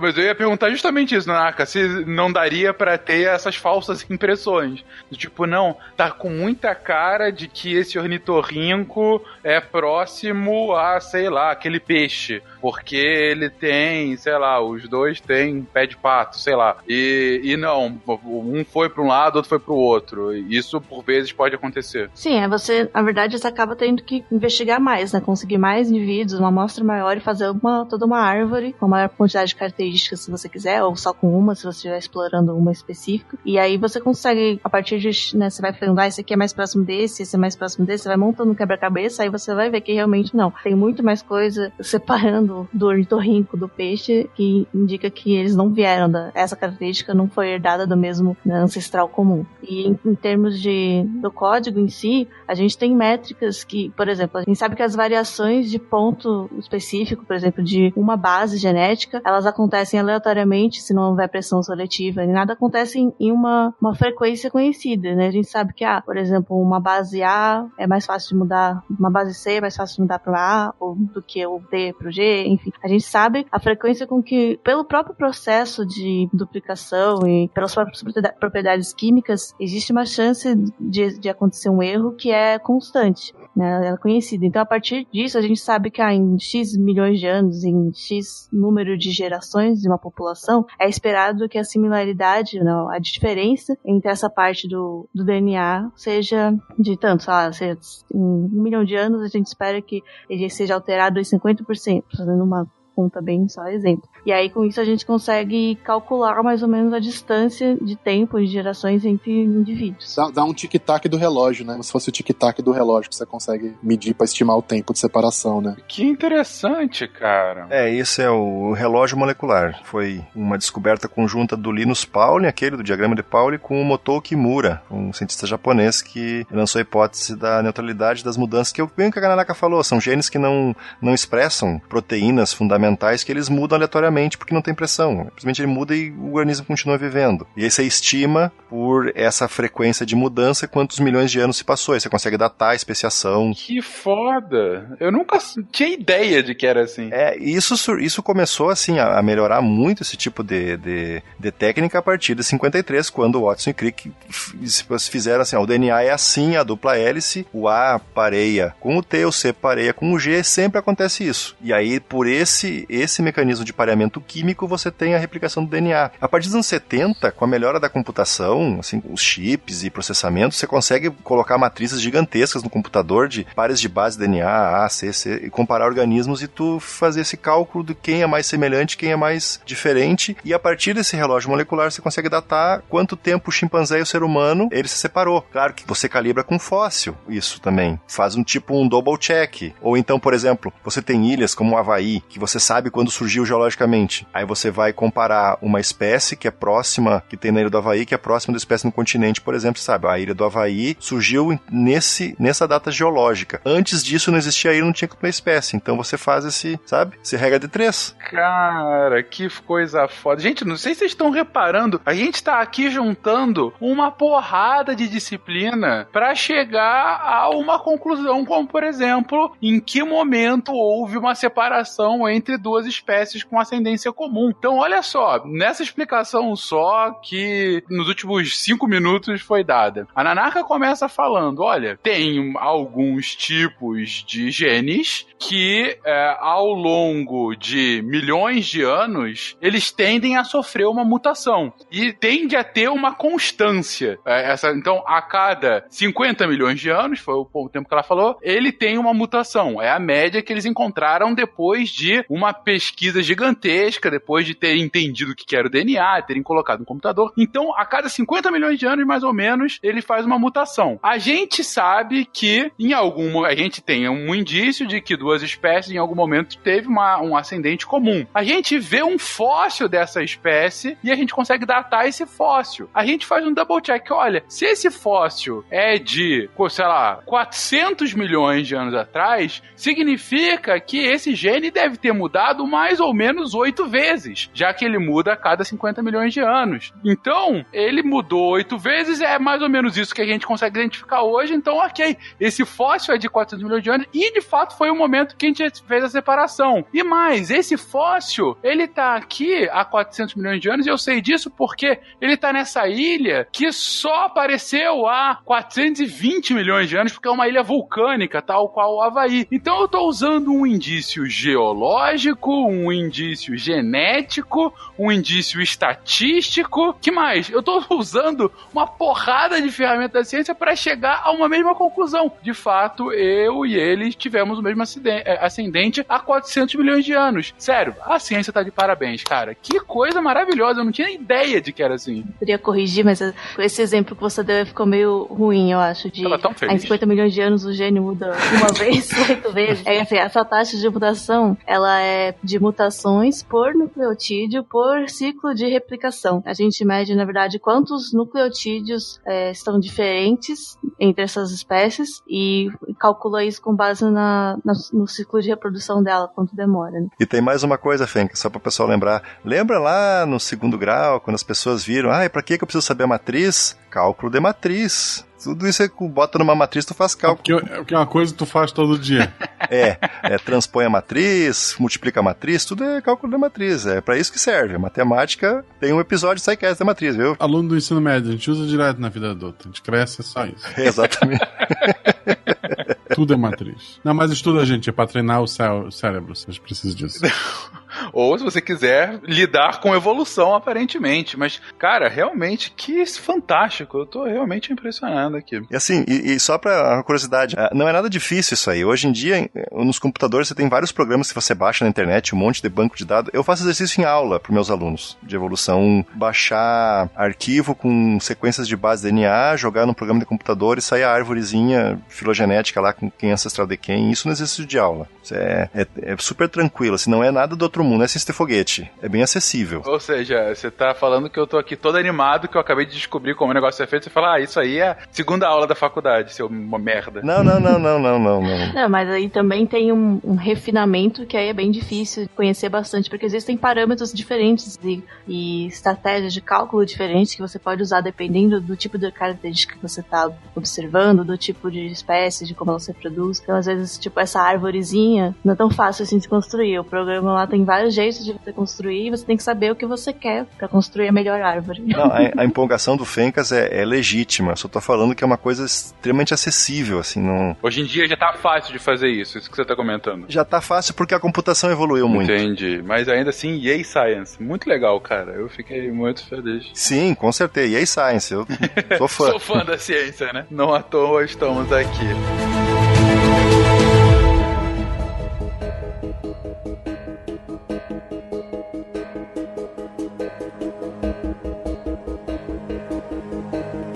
Gente, e um ponto aqui. ah, aí vem a evolução. Aí vai, o organismo muda. Aquele ser que tinha, sei lá, cinco dedos passa a ter quatro. É, Não é um bom exemplo, hein? Desculpa. Que Ok. ele pode ter perdido numa máquina, É. né? Pode, pode. Tá bom. numa fábrica. Enfim. E aí aquele ser tem uma outra característica ligeiramente diferente da sua ascendência. Uma fala, uma língua presa, talvez.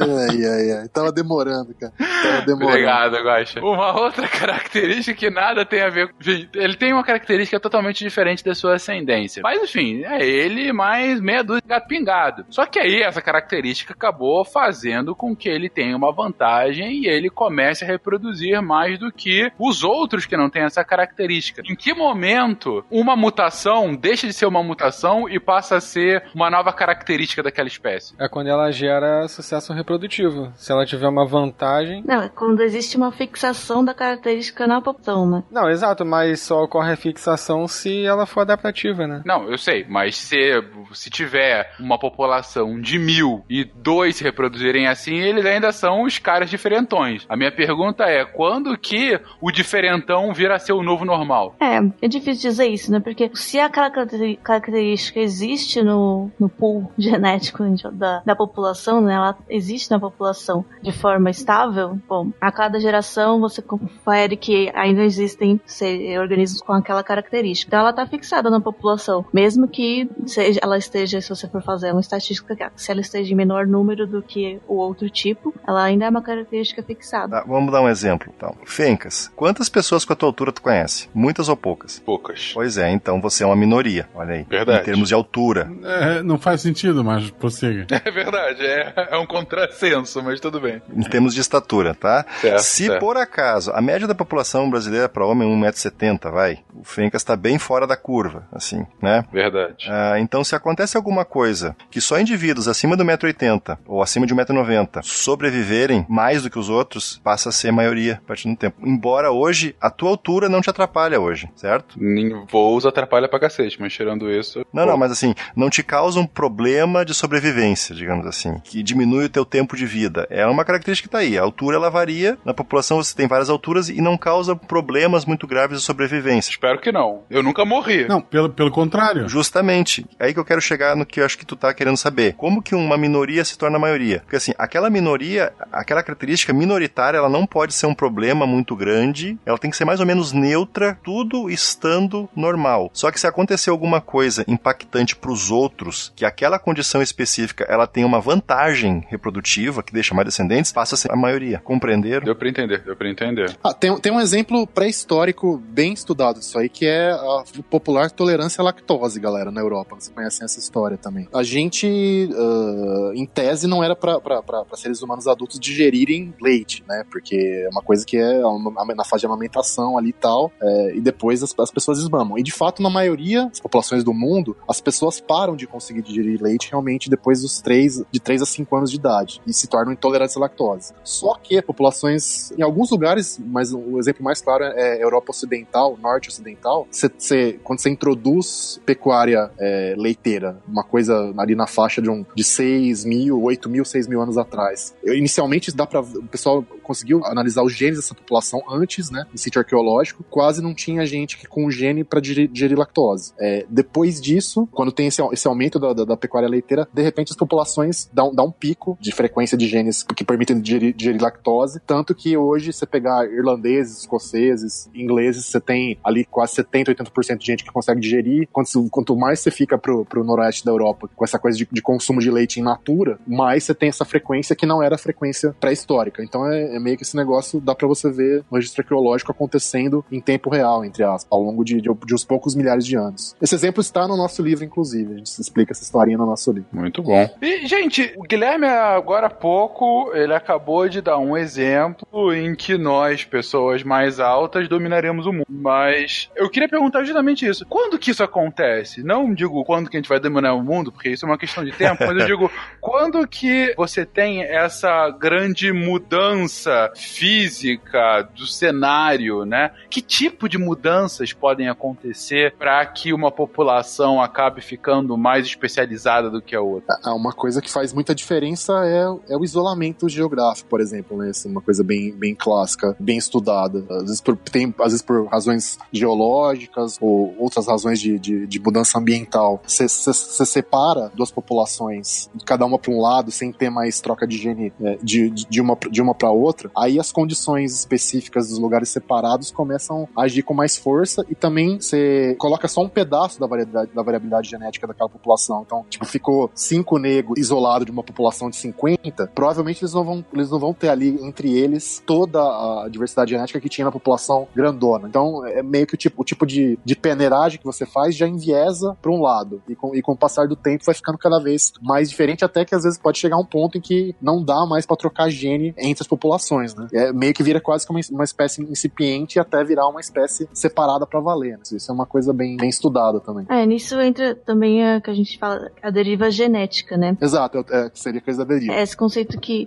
não necessariamente uma característica que foi fixada na população é porque ela conferiu uma vantagem, né, ou ela tem algum propósito específico. Ela pode ser simplesmente um acaso, entre aspas, em que uma população com uma certa característica foi isolada porque algum desastre natural ou, sei lá, nada, nada que a característica em si tenha influenciado, mas aí diminuiu a, a disponibilidade dessa característica na população, né, tipo, eliminou por acaso alguns que tinham uma, uma característica e ficou o outro. E aí essa característica que ficou acaba se tornando a média, né, a, a mais comum, mas não necessariamente ela tem nenhuma vantagem. Entendi. Tem umas teorias que são muito pouco testadas e tem pouca evidência, mas é, é uma hipótese que eu acho interessante sobre a origem da variação de orientação sexual ser isso, assim, é, é basicamente uma variação aleatória, co- como a Nanaka explicou, e aí ela não é nem negativa nem positiva em termos adaptativos, então ela vai ficando em níveis visíveis, digamos assim, na população e nunca some, mas também não se torna a média. Tem outra ideia ainda sobre, sobre essa questão da idade que é bem interessante, que também discute é, no livro, que é o seguinte: tem um dado curioso. Em ao menos algumas populações, tem um estudo feito sobre isso na Itália, em alguns outros, lugares, mães e tias de homens gays têm um sucesso reprodutivo um pouquinho maior que a média é, de, de, de mulheres que não têm filhos gays. Então tem gente que acha que talvez ter um filho gay seria um subproduto, tem algum gene ali que, por um lado, aumenta a fertilidade é, dessas mães e, ao mesmo tempo, aumenta um pouquinho mais a probabilidade de gerar o filho gay. Então seria, na verdade, um subproduto de, de um gene que tem um- uma função reprodutiva, de sucesso reprodutivo, mas que também, é, por outro lado, pode, pode ter como efeito é, a geração de, de, de filhos que, que têm a tendência é, homossexual. Outra hipótese também é que a existência né, de indivíduos homossexuais numa família ou num núcleo de parentesco, eles acabam contribuindo para o sucesso reprodutivo do grupo que compartilha os mesmos genes, porque eles não têm filhos próprios, então eles cuidam melhor, eles ajudam com que as outras proles da família né, tenham mais sucesso também. Seleção de parentesco, né? Eu li recentemente um artigo com uma outra explicação já, mas aí era específica para homossexualidade masculina, eu não lembro porquê, mas era específico para homens, que tem um pouco a ver com a mesma explicação do aparecimento e da seleção do gene que aumenta a nossa tolerância à lactose. Uia, esse aí eu não conhecia. Eu acho que é do ano passado, cara, esse artigo. Eu posso passar pra entrar no post do, do episódio. Por favor. E aí o artigo era o seguinte: eles pegavam uma, uma população que era de tribos de caçadores. Não, era, era uma tribo sedentária, tinha criação de animais, é, ou seja, eles eram praticamente uma, uma tribuzinha que dominava a agricultura e criação de animais. E compararam com uma população de alguma área industrial, tipo Brasil, sei lá. E aí eles queriam saber se a prevalência de homens homossexuais era diferente nessas sociedades. E aí eles descobriram que, ah, tinha um outro grupo também, que era uma tribo que não era uma tribo sedentária, era uma tribo de caçadores-coletores. E aí eles queriam saber se a prevalência de orientação de homossexualidade masculina era diferente. E a ideia deles era o seguinte: nas tribos, as tribos que dominam a agricultura, elas geralmente têm tradição de casamento combinado entre as famílias, porque existe muita acumulação de riqueza nessas tribos. Então, a tendência delas é que dois grupos muito ricos casem os filhos para aumentar ainda mais a riqueza. E aí a ideia desses pesquisadores é que essa, essa, essa prática ia aumentar os genes, a, a frequência dos genes associados à homossexualidade masculina, porque os homens que tivessem atração por outros homens não iam poder casar com outros homens, digamos assim. Eles iam ser obrigados a casar com a filha de uma outra família rica e iam ter filhos. E aí esses genes iam ser mais espalhados ainda. Ah, tá, tá. Agora clicou. Entendeu? Agora, em tribos de caçadores-coletores, geralmente não tem esse tipo de prática de casamento combinado. Então, quem é heterossexual vai ficar com outra pessoa do sexo oposto, quem é homossexual vai ficar com uma pessoa do mesmo sexo. E elas não vão ter filho. Pra, praticamente só quem vai ter filho vão ser pessoas heterossexuais. Então, a prevalência de homossexualidade masculina ali vai, vai ser muito menor. Foi exatamente isso que eles encontraram no estudo. É, seria um caso de, de coevolução genicultura, que é outra área bem de fronteira aí. Que é a mesma coisa que explica a seleção do gene da tolerância à lactose, é, é coevolução genicultura, por isso que eu lembrei do exemplo. Caraca. Bem legal. Parece meio especulativão, mas parece bem legal. Vou dar, um, dar uma olhada. E é, a, a teoria me pareceu bem assim, caraca, de onde esses caras tiraram essa, essa hipótese? Mas eu achei interessante porque eles fizeram um teste da hipótese e realmente coube ali nos dados que eles conseguiram, né? Achei interessante. Mas só tem esse estudo testando essa hipótese também. Mas legal a ideia, realmente, né? Tem um sentido lógico, pelo menos, né? Não é algo Uhum. contraintuitivo. Gapumon, Super Digivolve para Zudomon. Bom, a gente tá aqui falando sobre algumas hipóteses relacionadas à homossexualidade e genética, e vocês podem ver que são hipóteses ainda sendo ah, discutidas, ainda sendo debatidas, a ciência ainda sendo construída em cima disso, porque tá ficando claro que ainda que os mecanismos evolutivos já estejam de certa forma consolidados, a sua extensão ou os seus reflexos ainda estão sendo vão continuar sendo estudados. Mas ainda assim, é uma das coisas que eu comentei logo no início do episódio é que talvez evolução seja um dos temas mais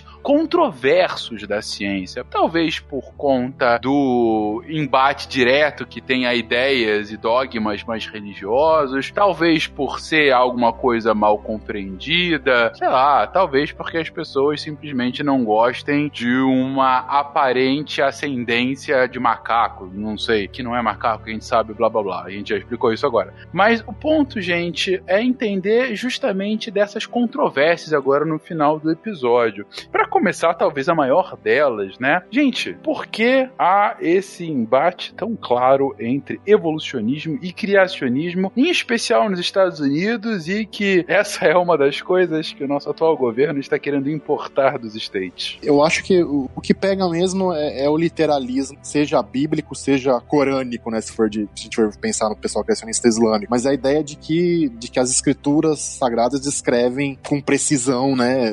Como é, é- qual é a origem do ser humano eh, e tudo mais. Se você acha que aquilo lá é a verdade literal, que lá tá descrevendo como surgiu o primeiro homem e a primeira mulher, se a sua fé depende disso, aí você bate de frente com, com uma explicação científica que, que dá um, um outro cenário completamente diferente, você se ferra. E, e é engraçado, porque essa coisa de interpretação literal, se a gente parar pra pensar, pelo menos no cristianismo, é, acho que até no islamismo também, é uma coisa relativamente recente. Nos primeiros séculos cristãos ou islâmicos, o pessoal tinha muito mais liberdade de interpretar de jeito alegórico e tal. Talvez nem batesse tanto de frente com, com a ciência, mas eh, essa coisa de você ter uma visão muito fechada de não, isso aqui é verdade literal, é que, é que dá, dá pancadaria, eu acho, minha impressão, pelo menos. É, é, é tão mais interessante você interpretar de, uma forma alegórica na sua vida, né? No, no espiritual ou filosófico e tal, do que você. Se você pegar aquilo literalmente, pra que, que você vai usar aquilo? Ah, tipo, Moisés abriu o mar. Vou tentar abrir o mar? Não, tipo, é superar as. Né, superar as dificuldades, não sei o que lá.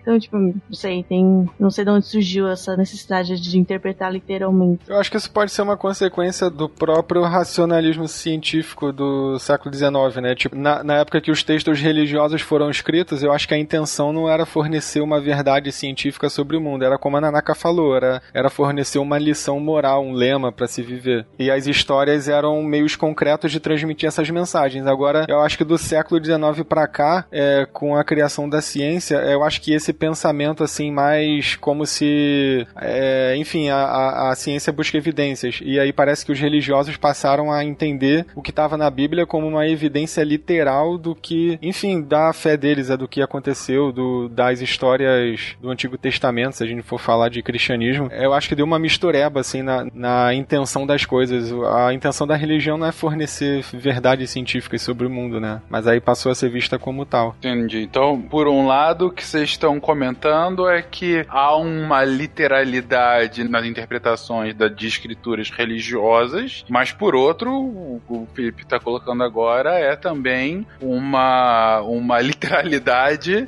na interpretação dos, dos saberes científicos, do tipo, é, não é porque a partir do momento em que eu tenho uma maior visão do mundo, uma melhor visão do mundo, que ela tá me dando um, sei lá, um dogma de vida. Só tô tendo uma resposta a uma pergunta. É isso que você tá querendo dizer, Felipe? É, eu quis dizer algo parecido com isso, que é tipo assim, ao mesmo tempo em que a ideia de evidência passou a ser muito bem azeitada por causa da ciência, eu acho que essa mesma ideia foi migrou para a mentalidade dos religiosos, entendeu? Eles não conseguem mais entender a religião deles como uma série de mandamentos morais para se viver, sem que o que está escrito ali tenha literalmente acontecido. A Bíblia virou uma evidência literal do nosso passado. É nesse sentido que eu tô falando, assim. Na verdade, o que a ciência uh, traz pro ser humano é que não existe nenhum controle sobre a nossa vida, sabe? Principalmente a evolução. A evolução diz, ah, a gente não é mais o centro do universo, ah, não existe um sentido maior para as coisas. A gente, o ser humano ele tem um problema muito grave da gente eh, lidar com essa falta de controle. A gente quer controlar as coisas. Né?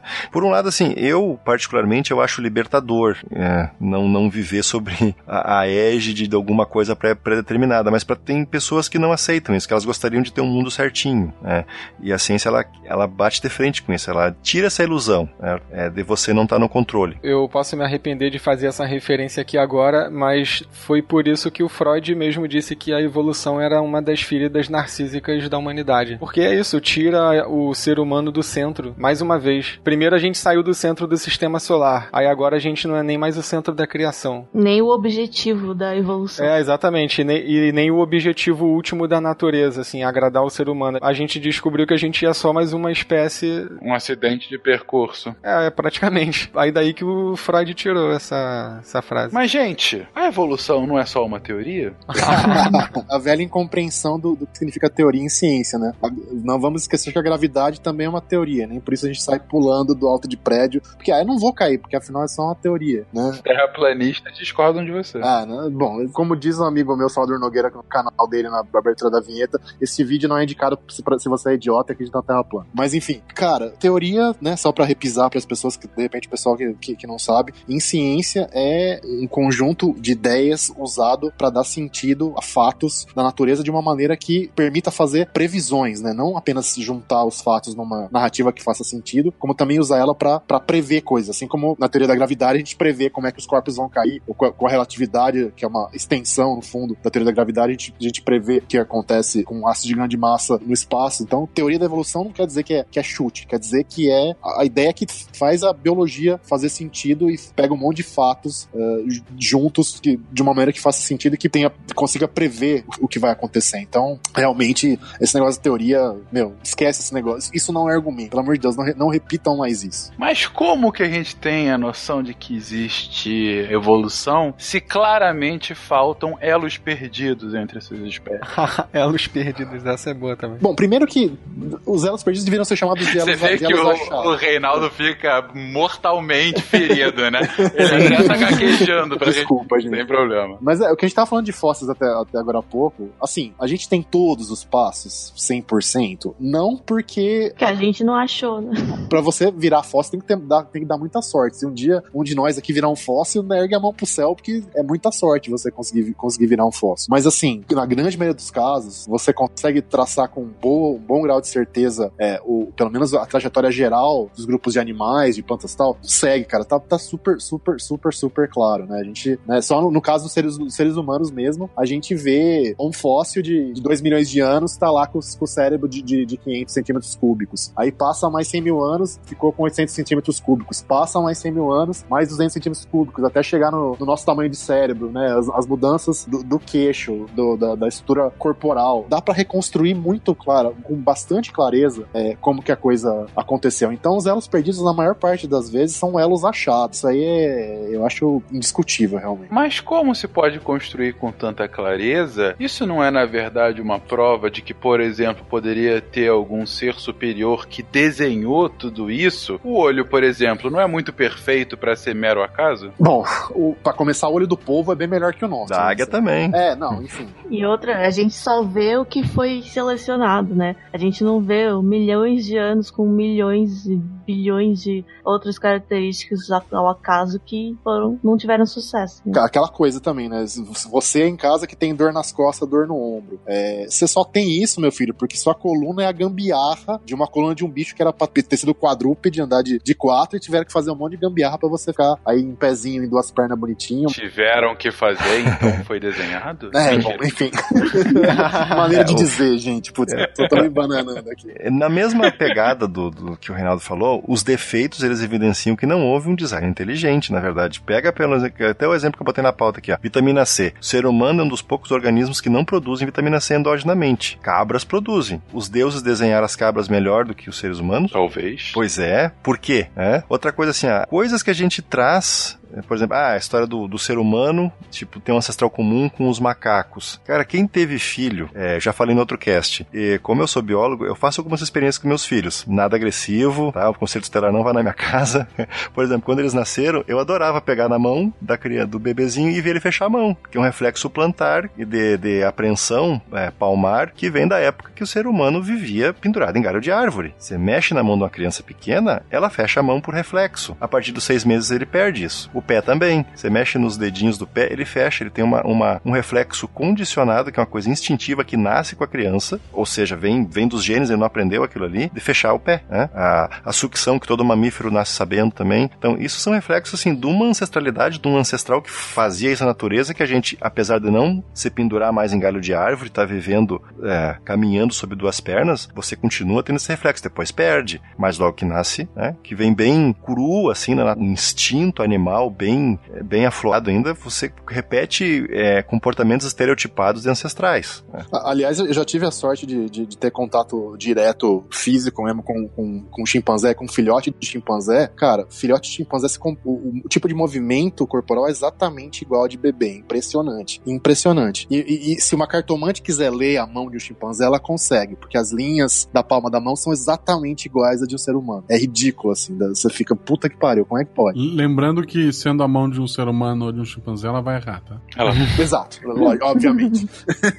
Gomamon Digivolve para e Kakumon. Tem uma coisa sobre a pergunta anterior que o Fincas fez sobre o elo perdido que eu, que eu sempre fico pensando e aí eu quero saber o que, que vocês acham. Porque eu acho que para início de conversa eu não acho que faz sentido a questão do elo perdido, porque é como se você tivesse um gradiente de cores. Imagina assim, uma palheta bem grande que vai do branco numa extremidade até, sei lá, o vermelho na outra. E aí você gradualmente vai mudando até chegar no extremo vermelho. Sei lá, é- eu acho que se você perguntar qual é o elo perdido entre o branco e o vermelho, não, não vai ter uma parte da palheta que, vai, que você vai poder dizer precisamente que é o elo perdido, porque vo- você só consegue enxergar o extremo branco e o extremo vermelho, obviamente, nos extremos do contínuo. É que nem quando você pergunta o elo perdido entre duas espécies. Você não consegue dizer precisamente qual é, porque você só sabe que são duas espécies totalmente diferentes, porque você está olhando os extremos do contínuo. Você não está olhando todos os passos intermediários entre esses dois extremos. Mas quando você tem acesso a isso, se você tiver acesso a isso, a ideia é que você não, não vai conseguir distinguir muito precisamente ali o que que é um elo perdido, não. Muito boa resposta, muito boa resposta, mas não explica talvez a minha última pergunta com relação a isso pra vocês. Se nós descendemos dos macacos, o que explica nós termos alma e eles não?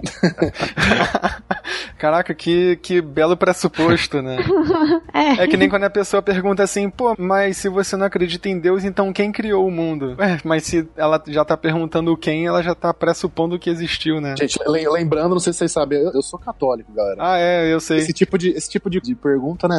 É o tipo da coisa que você não tem como investigar com método científico. Não adianta. A própria questão de Deus ou do sentido. O Guilherme até falou agora há pouco, ah, porque a evolução meio que acaba com o sentido da- do, do, do ser humano no universo e tal. Mas não é nem que acaba, é que não tem como você investigar esse tipo de coisa com método científico. Que tipo de experimento ou observação você precisa para saber qual que é o sentido do universo? Não tem, cara. Não dá para desenhar isso como observação científica. Então, a alma é a mesma coisa, né? Não dá pra formular hipótese e testar, né? Exatamente, exatamente. Bom, depois dessa clara, eh, dessa clara manifestação de que o Reinaldo faz parte dos Illuminati, eu fa falo pra vocês, gente, como vocês querem fechar esse lindo episódio sobre evolução, em que nós exploramos origens, exploramos conceitos, exploramos consequências e exploramos controvérsias dessa, de uma das mais reconhecidas teorias científicas. Cara, como mensagem geral, eu acho o seguinte: a teoria da evolução e o que, o que a gente sabe sobre a história da vida na Terra é um, é um negócio tão fascinante e tão bonito, e de certa maneira tem até um aspecto espiritual, eu acho, no sentido mais, mais amplo, assim. É uma coisa que me tocou muito, por exemplo, quando eu tive contato direto com, com o chimpanzé, bicho, tipo, coloca a gente, a gente deixa de ser isolado, essa coisa. As pessoas sempre se perguntam: será que a gente tá sozinho no universo? O quê. Pô, a gente não tá sozinho, de maneira nenhuma, já aqui na Terra. A gente faz parte integrante, sangue, ossos, pele, DNA, tudo, de uma história de 4 bilhões de anos em que tudo que tá vivo aqui é parente, né? É, de alguma medida é, é- somos todos primos. Então, sei lá, eu acho que vale a pena entender a lógica e a beleza da lógica que tá por trás da coisa. A mensagem que eu deixaria, acho que é um pouco meio fluffy, né? Mas tudo bem, vocês me desculpam.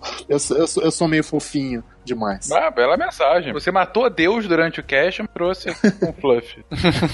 Mentira, gente. Deus não está morto. Não, não matamos ninguém aqui. Hashtag somos todos primos. É tudo é esse deslumbre, da mesma forma que o Fencas ficou embasbacado com algumas. Você perceber que todo a gente tem o mesmo, né? Todo mundo veio do mesmo lugar inicialmente, a gente compartilha tudo com os outros seres vivos, assim. E aí é muito bonito você observar isso. Você consegue chegar nos pontos, você consegue ver exatamente o que, quais são as diferenças e tal. E aí, no fundo, são só soma de características ao acaso que foram criando toda essa complexidade, assim. Queria citar um ótimo exemplo do, do- do companheiro do nosso amigo Reinaldo, que fez o livro com ele. É, um bom exemplo de evolução, tu encontra lá no canal do Pirula. Pega qualquer vídeo antigo dele, compara com o vídeo novo e vê o cenário de fundo. Se aquilo não é evolução, não sei o que é. Quer comentar alguma coisa também, Guilherme? Não, não, eu só queria dizer que a alma pesa 21 gramas. Isso foi comprovado.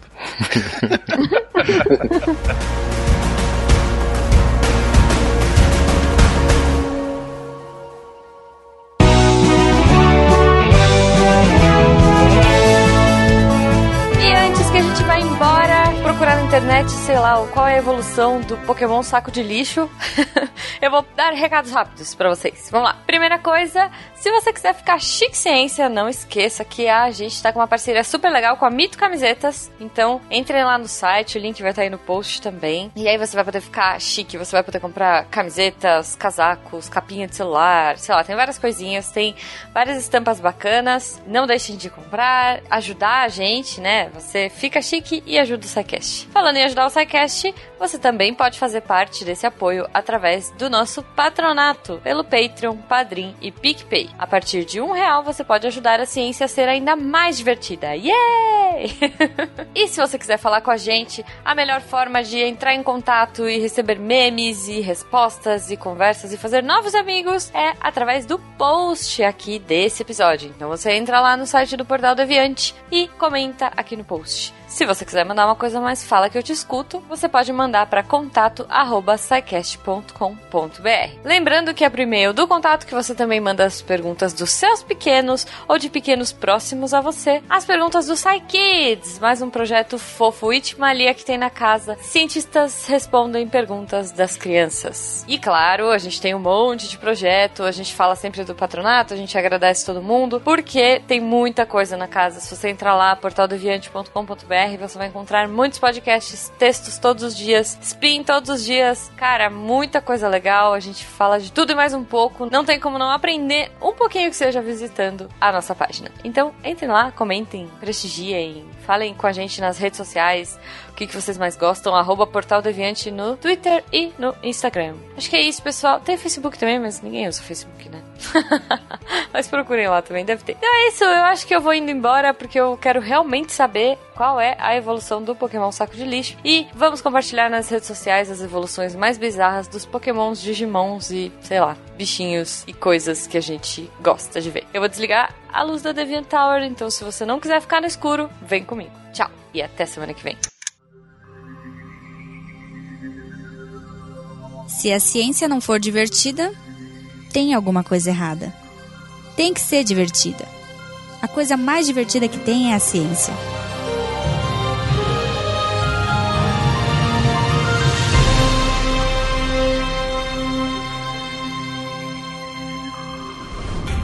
Este programa foi editado por Tapcast. Edições e Produções de Podcast.